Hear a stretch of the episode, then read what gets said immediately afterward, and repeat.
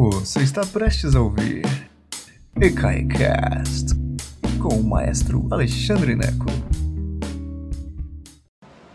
Boa tarde, senhoras e senhores. Que prazer imenso tê-los todos aqui. Hoje nós vamos ter a alegria e o privilégio de falar sobre a ópera Il Trovatore, o Trovador, de Giuseppe Verdi. Uma ópera que ele escreveu em 18... que ele estreou em 1853. Foram três anos muito loucos da vida dele. Em 1851 ele estreou Rigoletto, em 1853 ele estreou O Trovador e a Traviata. Meu Deus, que homem é esse, hein? Impressionante! É isso, antes de começar, só lembrando que este canal é gratuito, graças a muitos de vocês que ajudam a gente em ecai.com.br. Vai lá e doe o que você puder, tá bom? Um real, cinco reais, dez reais, o que puder. E ah, se você é, curte Pix, é só fazer uma, uma doação de 50 centavos, gente. Olha lá, bora lá. 14 212 894 000198 é o nosso CNPJ, tá bom? Obrigado demais a todos vocês que mantêm esse canal gratuito para que muitas pessoas que não têm condição de contribuir com nada consigam assistir gratuitamente, tá bom? Então vamos lá, Il Trovatore, que estreou em 1853. Hoje eu vou falar pouco e depois vou passar para o enredo, porque é um enredo tão doido, tão doido. O próprio Verdi disse o seguinte sobre o enredo, que ele queria uma coisa que fosse meio bizarra, que, de, que, que, que ah, fosse exagerada. Ele disse sobre o enredo, quanto mais bizarro, melhor. Foi assim que ele disse em uma conversa com o libretista. Tá bom? O que é o libreto mesmo? É o texto da ópera, tá bom? Em cinema a gente chama de script ou de roteiro, em ópera a gente chama de libreto. São os diálogos, né? A letra, né? o que o, canto, o pessoal está cantando. Então vamos lá. E também lembre-se que esse canal nós temos vários vídeos sobre Verdi, que eu não vou esconder, meu, meu compositor favorito de ópera, não tem jeito, né? Italianão, ou coisa maravilhosa. Já falei sobre o Rigoletto, a Traviata, o Nabucco, o Baile de Máscara, Dom Carlo já falei sobre o Requiem de Verdi, já fiz um vídeo sobre Verdi, já fiz um vídeo sobre Verdi em um minuto, ou seja, não falta é, é Verdi nesse canal. E tem três vídeos de eu regendo Verdi lá nos Estados Unidos, o Requiem de Verdi. Então, se você, se você for no Google ou no, no YouTube, puser, puser assim, Verdi Ineco, Ineco é meu nome, sobrenome, né? Com dois N's e dois C's. Você acha lá um monte de coisa, inclusive esses vídeos de eu regendo o Requiem de Verdi ao vivo em, eh, nos Estados Unidos. Chiquérrimo. Então tá bom. É, e você pode achar todos os nossos vídeos no índice do ECAI, ecai.com.br, clique em índice e tá tudo lá. 700 vídeos gratuitos. Meu Deus, que absurdo, maravilhoso. Sim, a Rigoletto estreou em 1853 em Roma, é, após um grande sucesso do Rigoletto, né? Que eu falei, o Rigoletto estreou em 1851, eu acho que foi em Veneza. É, então, dois anos antes. E, ele, e o Verdi, a partir de 1851, virou assim a coqueluche. Tá, todo mundo queria Verdi, todo mundo encomendava ópera para o Verdi, teatros da Itália inteira, do mundo inteiro, todo mundo queria que Verdi escrevesse alguma coisa. Então ele via, vivia viajando, vivia escrevendo. É, ocupadíssimo e as cartas dele são intensíssimas. É uma, uma... Lembra, gente, nessa época o pessoal mais jovem não sabe, não tinha e-mail, não tinha nem, não tinha WhatsApp. Tinha que escrever uma carta. Aí escreve uma carta, aí manda lá, vai lá, pocotó, pocotó, pocotó, pocotó, ou vai de trem, chega lá, uma semana depois a carta volta, o cara escreve e volta. Então assim, para uma correspondência, isso que a gente faz em 40 minutos, levava 40 dias. Então imagina só a confusão que era. Então ele escreveu o, o, o Rigoletto, é, a, a, levou dois anos para ele escrever o Trovador, desculpa, o Il Trovatore, que significa evidentemente o Trovador. Né? O que, que era Trovador? Trovador é lá da época é, medieval, ok? Então é na, na verdade na Renascença a, partir do, do, medievo. Então, assim, a partir de 1200 até 1600, mais ou menos, você tinha os trovadores, trovadores, troubadours, ou trouvères, como eram chamados na França. E os trovadores eram cantores mesmo, que subiam e desciam a França, basicamente, é, cantando, é, contando histórias. Eles eram uma espécie de jornalista da época, porque eles contavam histórias que a gente acreditava ou não acreditava. Eu lembro muito do Ariano Suassuna, que o Ariano Suassuna é uma espécie de um trovador moderno, Entende? Assim, aquela coisa assim, ó, você não tem certeza o que é lorota, o que é lo- lorota. E parte da tradição dos trovadores é que ele ficava com as mulheres toda no meio do caminho lá. Ele ia subindo e descendo na França e ia ficando com as mulheres para cima e para baixo, deixando, plantando filho em tudo que era lugar. E é o caso aqui dessa história em que o sujeito se fantasia, se disfarça de trovador. Então, um pouquinho de um background histórico para você entender que história é essa de trovador, né? É, a, a ópera é baseada na peça El Trovador, do espanhol Antônio Garcia Gutierrez. E isso acontecia muito. Verdi ia lá assistir uma peça e assim: gostei desse enredo, esse negócio vai dar uma ópera. Foi assim com El Trovador, foi assim com A Dama das Camélias, que ele assistiu em 1852. Enquanto estava escrevendo o Trovador, ele foi para Paris, foi lá. Ah, vou a Paris. Paris era o máximo, né? É o máximo ainda, mas na época era mais ainda. E aí ele foi assistir Alexandre Dumas, Fils, A Dama das Camélias. Das Camélias. E aí assistiu e falou: gente, vou escrever. Qual ópera que ele escreveu baseada na Dama das Camélias? A Traviata. Era assim que acontecia na época. Então, é, o Trovador é baseado na peça El Trovador, de 1836, do Antônio Garcia Guterres, e a Traviata é baseada em A Dama das Camélias, do Alexandre Dumas Fils. Que mais? O, o libretista, quer dizer, quem escreveu o poema, quem escreveu a letra da ópera, Salvatore Camarano, levou quase três anos para escrever o libreto, para terminar o libreto. E Verdi brigava, e escrevia carta, e brigava, e vinha, e vinha, e vinha. E não é que o sujeito morreu antes de terminar, mas quase matou Verdi de desgosto, porque não bastava todas as brigas que eles tiveram, eles eram amigos, na verdade. Sabe aquela coisa do amigo que fala verdades? Era o Salvatore pro Verdi. E aí o coitado morreu antes de completar o Rigoletto. E aí o Verdi contratou, achou um outro libretista para terminar, que era o Leone Emanuele Badere. Eu não sei se é Badere ou Badere. É, que mais? Ah, Il Trovatore, apesar do enredo meio louco, vocês vão ver que daqui a pouco eu vou falar, um enredo meio bizarro, foi um sucesso imenso. Uma, uma medida do sucesso, a gente chama isso é, é, cientificamente, a gente fala assim, como foi a recepção à ópera? Como foi a recepção? Quer dizer, como é que a plateia recebeu a ópera? Então, a recepção ao, ao Trovador foi fenomenal. Só, nós temos um dado, por exemplo, só em Nápoles, que é lá no, no sul da Itália, né? Só em Nápoles, entre o ano da composição, 1853, e três anos depois, 1856, seis teatros produziram Rigoletto. Só em Nápoles, numa cidade, seis teatros produziram. E mais, eram produções diferentes. Foram 11 produções de Rigoletto em três anos, em seis teatros diferentes, num total de 190 récitas só do Rigoletto. Gente, 190 restas, eu acho que é mais resta do que Brasília teve em 10 anos de ópera quando eu cantava. É muita resta. Então, para você imaginar o sucesso que foi. E, e, faz parte dessas, dessas três óperas que sedimentaram Verdi como o maior compositor de ópera de todos os tempos, na verdade. Porque depois a ópera entrou em declínio, a partir do século, no final do século XIX, né? Então, esse é o auge da ópera. Então, vê, qual é, qual é a trilogia? Trovador, Traviata e Rigoletto, entre 1851 e 53. Eu sempre gosto de firmar isso, porque é, é bom para os alunos lembrarem dessas datas. 1851 a 3, Trovador, Traviata, Rigoletto. Trovador, Traviata, Rigoletto. Ok? Pronto. Passemos para a história, que é louca. Eu escrevi tudo aqui, porque senão a gente não consegue entender nada. Vamos lá. A ação se passa na Espanha do século XV. Lembra a Inquisição? Exatamente. Torravam-se pessoas na fogueira. Era assim. E a história fala um pouco sobre isso. Ato 1, cena 1. São quatro atos. Ato 1, cena 1. Sala da guarda no Palácio de Alfajeria, em Saragossa, Espanha. Eu falei Saragossa. Eu não sei como é que os espanhóis falam. Mas resumindo. Ferrando, o capitão da, dos guardas do Conde de Luna, ordena que seus homens vigiem enquanto seu patrão, o Conde, tenta conversar pela janela com Leonora, a aia da princesa. O Conde ama Leonora e tem ciúme de seu rival, um trovador cuja identidade é desconhecida. Olha que beleza. Para manter a guarda acordada, porque é assim que acontece em ópera, né? Então o sujeito, o, o capitão lá tem que manter a guarda acordada, então ele conta uma história. Ele conta a história do conde. Di due figli vivea padre beato. O conde, o bom conde tinha dois filhos e vivia feliz com eles.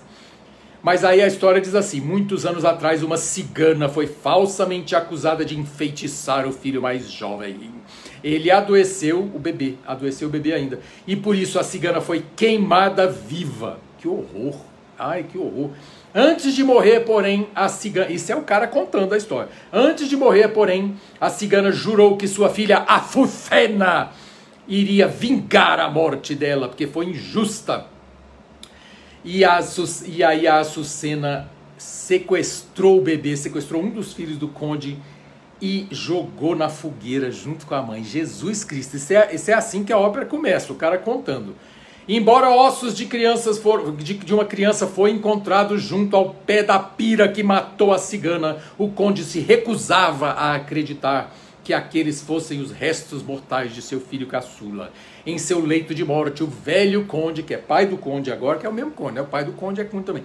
O velho conde pediu ao seu filho, que é o novo conde de Luna, que é o patrão do, do Ferrando, que procurasse a Sucena.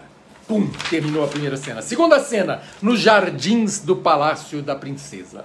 Leonora, que é aquela que, tava, que o conde gosta, confessa a sua confidente, Inês, que ela ama o, o trovador na área Tachea, lá na, na Note Plácida. Eu preparei uma, uma, uma lista para você que está lá no, no Spotify.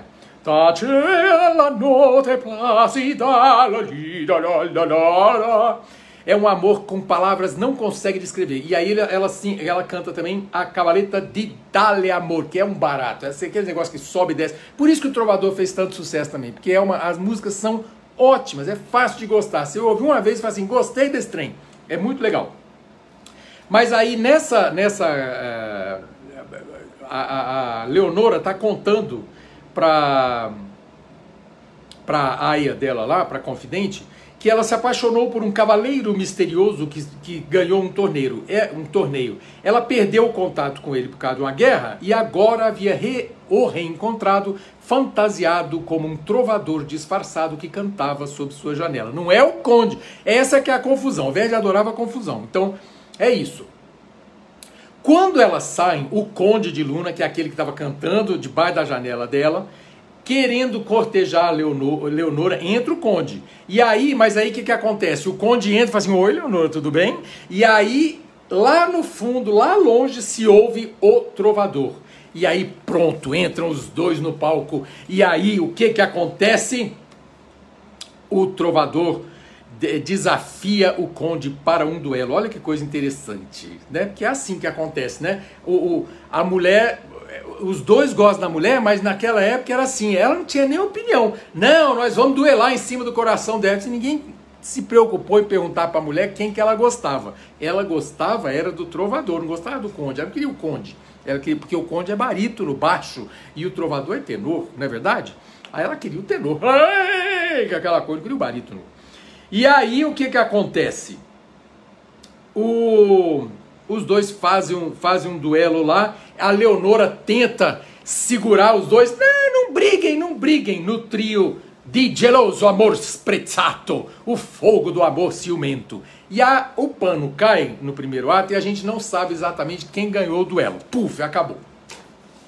Ato 2, puf, sobe o pano. Estamos agora num acampamento cigano. Não tem nada a ver com o que aconteceu antes, ok? Cena 2 já não estamos mais em palácio nenhum, estamos num acampamento cigano. Os ciganos cantam o coro dos ferreiros.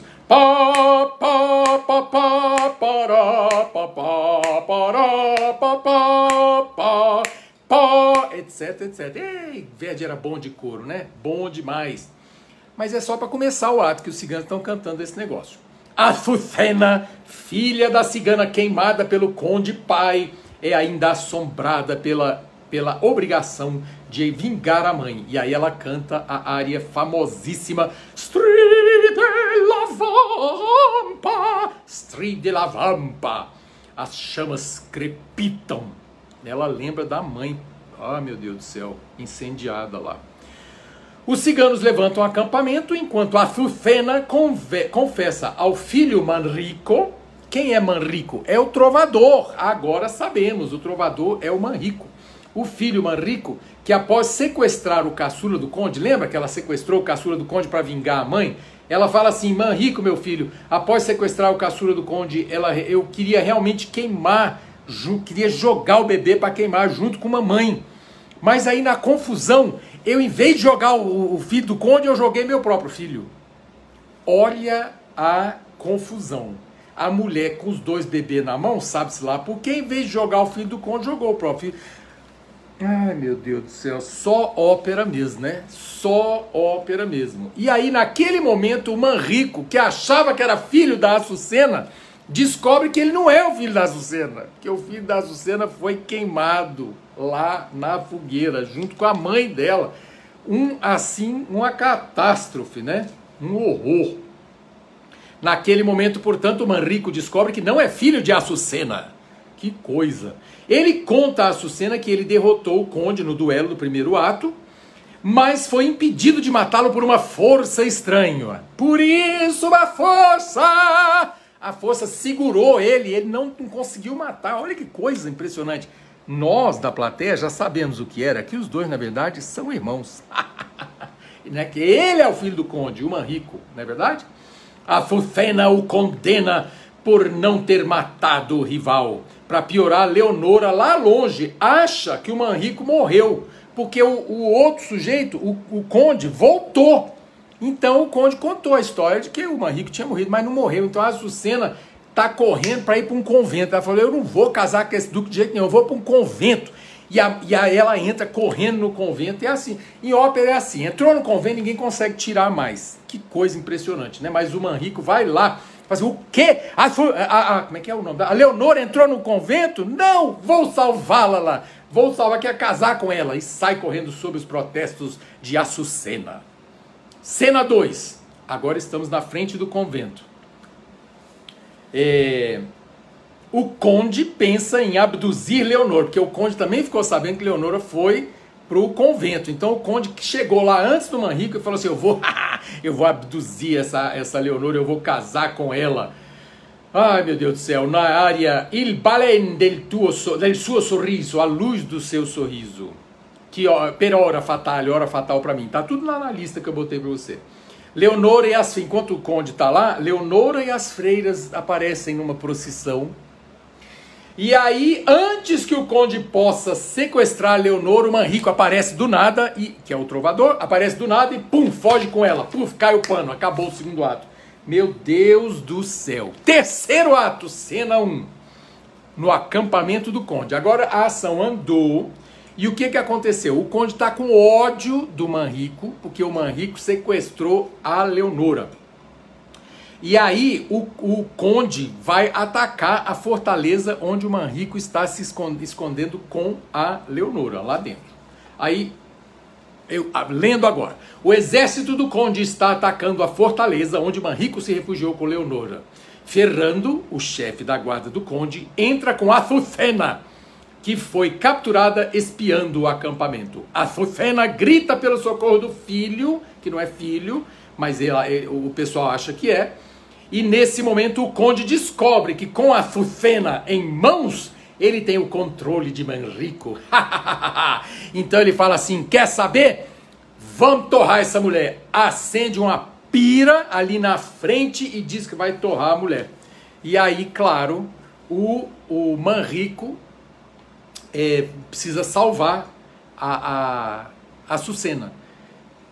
Pronto, termina a, primeira, termina a primeira cena do terceiro ato. Segunda cena do primeiro ato, estamos na fortaleza.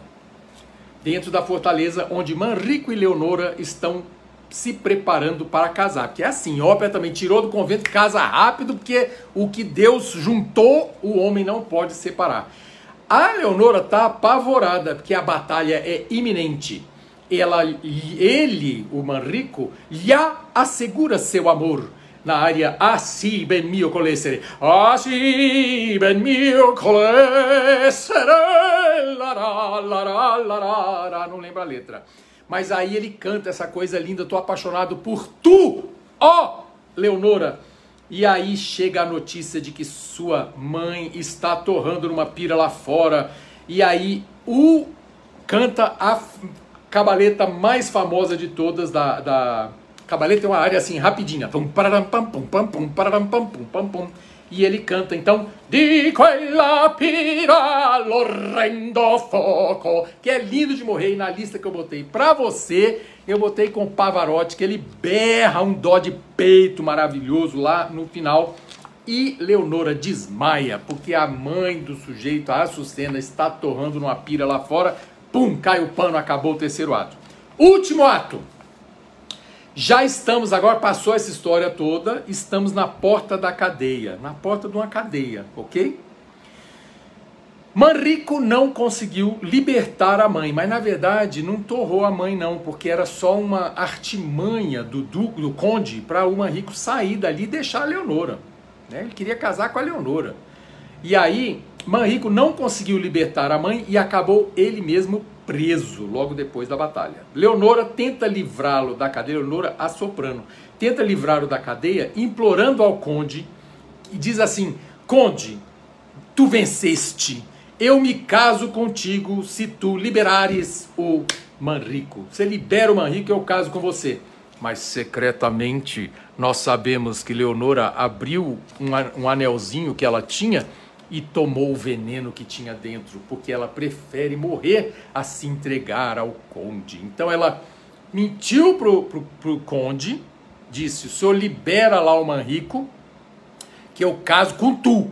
Mas aí tomou o veneno. Só que é veneno de ópera. O que, que é veneno de ópera? O veneno de ópera não mata instantaneamente, ele só vai matar lá no final da ópera, porque tem tem uma ação que tem que transcorrer. Então, assim, ela toma o veneno, pisca para a plateia, todo mundo fica sabendo que ela está tomando veneno, que ela vai morrer em algum momento, mas ainda não. Esperai, porque tem que acontecer toda uma cena, ok? Aí termina essa cena, agora a última cena da ópera, nós estamos na cela, dentro da cela, onde estão presos filho e mãe. Filho e mãe, que não é filho e mãe, mas eles ainda têm essa, essa ligação, né? Mãe é quem cria, não é verdade?